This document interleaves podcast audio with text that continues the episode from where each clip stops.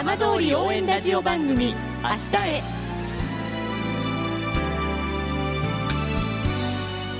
時刻は5時1分になりました。今週も浜通りの情報をお届けする浜通り応援ラジオ番組明日へのスタートです。まずは今週の浜通りニュースです。福島県の内堀知事は5日県の2019年度当初予算案を発表しました。一般会計は1兆4603億2800万円で今年度当初予算に比べて131億円0.9%増加しました。2020年度末の復興創生期間終了まで2年を前に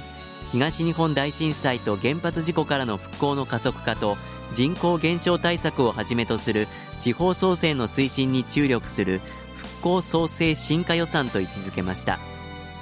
浜通り関係では避難地域等復興加速化に514億円が充てられ震災原発事故の被害を受けた浜通りを中心とした地域の復興を実現するため産業振興や拠点の整備活用などの施策を展開します。いわき市では水産加工品の販路回復を目指した商談会が5日市内のいわきララミューで開かれました。市内の水産食品加工業者が地元で水揚げされた魚介類などを使った自社製品の美味しさや安心安全性などを県外の流通業者にアピールしました。さて毎週土曜日のこの時間は浜通りのさまざまな話題をお伝えしていく15分間。震災と原発事故から間もなく8年。ふるさとを盛り上げよう笑顔や元気を届けようと頑張る浜通りの皆さんの声。浜通りの動きにフォーカスしていきます。お相手は森本洋平です。どうぞお付き合いください。浜通り応援ラジオ番組明日へ。この番組は地球を守る未来をつくる東洋システム NHK アイテックがお送りします。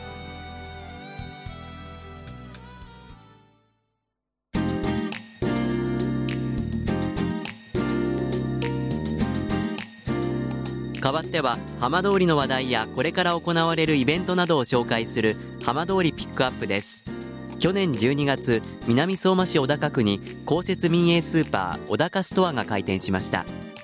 今週はオープンから2ヶ月が経ったお店について小高ストアを運営する有限会社丸城製菓代表取締役の岡田義則さんにお話を伺います。岡田さんよろしくお願いいたします。はいよろしくお願いいたします。え去年12月の開店からお店時間が経ちましたけれどもえ最近お店の様子毎日どんな感じでしょうか？あのお客さんはやはりあの途絶えずオープンから今まで結構あの常連客になってきているところもありまして、まあ、予想以上に来店していただいているような様子ですね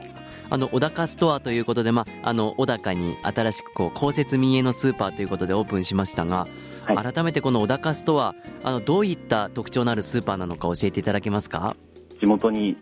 えー、馴染んだといいますか、ええ、地元密着型の、えー、スーパーになっていて商品は地元の、まあ、野菜をはじめですね、まあ、全てにおいて食品雑貨類ですか？全てにおいて、えー、取り取り揃えてはおります。あの一般的にあの、はい、各地にあるスーパーのイメージでよろしいんですか？そうですねはい。実際のいらっしゃるお客さんっていうのはどういう方々が多いんですか？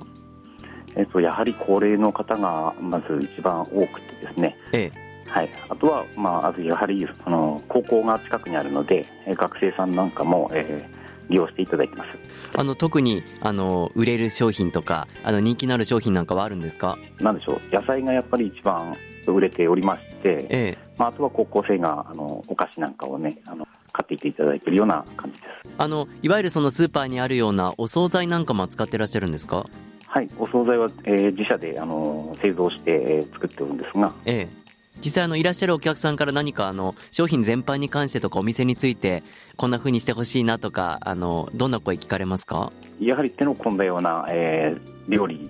ですかね。あの煮物とか、まあ、焼き物ですかね、その辺なんかがあの重点的にもうちょっと多く欲しいななんていうお声はいただいております。あのまあ年末年始なんかも挟みましたけれども、まあ、この2か月、何かこう印象深い出来事だったり、お店の周りの変化、お店の変化などはいかがですか？やはりちょっと思ったのは、ええ、あのまあ、そのお惣菜がちょっと一番、まあ、メインになってくるのかななんて思っていたんですが、え、皆さんやはりこの昔ながらこの作っているという食材ですか大根にしろ、え白菜にしろそういったものをお料理しているようなイメージがすごく強くてですね、はい、お惣菜よりももう本当に生鮮食品っていう感じになってますね。あじゃあやっぱりもう、はい、あの戻られた方にとってはあの、はい、小高で普通にこう生活をするそうですね、はい、そういう中で必要なものを買われてるような感じなんですね。はい、まあ、あの高校生なんかも多くいらっしゃるということなんですけれども、はい、あのそういうやっぱり若い方に向けては何か今後アピールとか考えていらっしゃいますか？えーと、今現在ですね、あのまあ、近隣の高校生と,、えーとまあ、一緒に商品あの売り場作りなんかをしてるんですけど、ええ。はいうん、こういった高校生にややっぱりもっと自分たちがこうなんでしょう欲しいものとか、ええ、そういったものを仕入れていただいて、まあ、一緒に消費していっていただきたいなという思いはありますけども、まあ、これからあのそういったところも含めてお店作りとしては、はい、これからこんなお店にしていきたいっていうところ改めていかがでしょうか？はい、やはりあの最初から思っていたんですがあの、えーと、コミュニティスペースというものがありまして、えええー、そこのもうちょっと活用の仕方ですかね。あのもっとこう、まあ、年齢問わずあの皆さんでそこで交流を深めていただきたいなんていうのが一番の狙いですので、ええ、はい、そこをもっともっと使っていただけるような仕組み作りというものは必要なのかなと思ってます。ちなみに今はコミュニティスペースはどういう感じになってるんですか？えっと、オープンスペースになっていて、ええ、13名ぐらいは入れるような、えー、スペースになってるんですが、ええ。はい、やはりその時間的にですね高校生があ集まったりっていうような感じになってます。これからもっともっと使っていただけるようにと、はい、そうですね。はい。ではあの最後にあの、はい、ラジオを通して小高の皆さんそしてあのこれからまた利用される皆さんに向けて何かお伝えしたいことありますか？もっともっとですね地域に、えー、根ざしたスーパーを作っていきたいと思いますので、えー、今後ともですねよろしくお願いしたいと思います。わかりました。お忙しいところどうもありがとうございました、はい、はい、ありがとうございます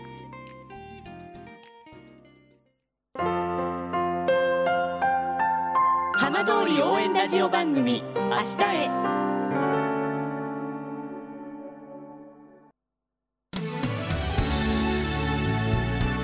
浜通りの情報をたっぷりでお送りしてきました浜通り応援ラジオ番組「明日へ」来週のこの時間もどうぞお楽しみに。この番組は地球を守る未来をつくる東洋システム NHK アイテックがお送りしました。